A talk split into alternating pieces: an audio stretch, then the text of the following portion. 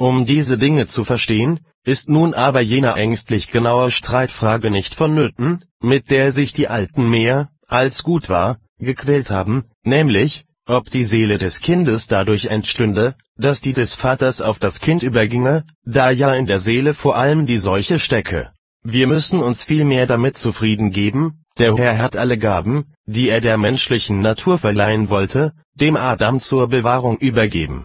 Wenn er also verlor, was er empfangen hatte, so hat er es nicht nur für seine eigene Person, sondern für uns alle verloren, wer will sich dann noch über die Fortpflanzung der Seele Unruhe machen, wenn er doch hört, dass Adam all die die er verloren hat, ebenso sehr für uns, als für sich selber empfangen hatte, dass sie eben nicht ihm allein, sondern dem ganzen Menschengeschlecht zugeteilt war? Es liegt gar nichts Widersinniges darin, dass damit, dass er jener herrlichen Gaben verlustig ging, auch die Natur nackt und arm dasteht, und dass dadurch, dass er von der Sünde befleckt wurde, die Ansteckung auch in die Natur eingedrungen ist. So sind aus der faulen Wurzel faule Äste hervorgeschossen, und die haben wiederum ihre Fäulnis den anderen Sprösslingen mitgeteilt, die aus ihnen hervorgingen. So liegt die Verderbnis der Kinder schon in den Vätern, und die Kinder verderben wieder die Enkel, das bedeutet, die Verderbnis hat bei Adam den Anfang genommen und sich so in ununterbrochenem Ablauf von den Vorfahren zu den Nachfahren fortgepflanzt.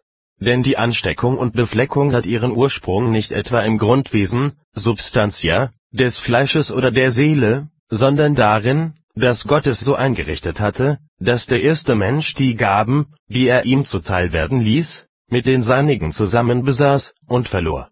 Nun schwatzen aber die Pelagianer, es sei nicht glaubwürdig, dass die Kinder frommer Eltern von diesen die Verderbnis empfingen, sie müssten doch vielmehr durch ihre Reinheit geheiligt werden.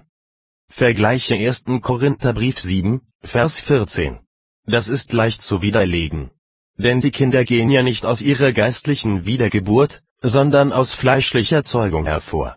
Deshalb sagt auch Augustinus mit Recht, sei es also ein ungläubiger, schuldiger Mensch oder ein Gläubiger, der losgesprochen ist, beide zeugen nicht etwa losgesprochene, sondern Schuldige, denn sie zeugen aus ihrer verderbten Natur.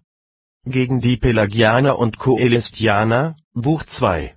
Dass also die Kinder gewissermaßen an der Heiligkeit ihrer Eltern Anteil haben, das ist eine besondere Segnung des Volkes Gottes, und die hindert nicht, dass jene erste und allgemeine Verfluchung des Menschengeschlechts vorausgeht.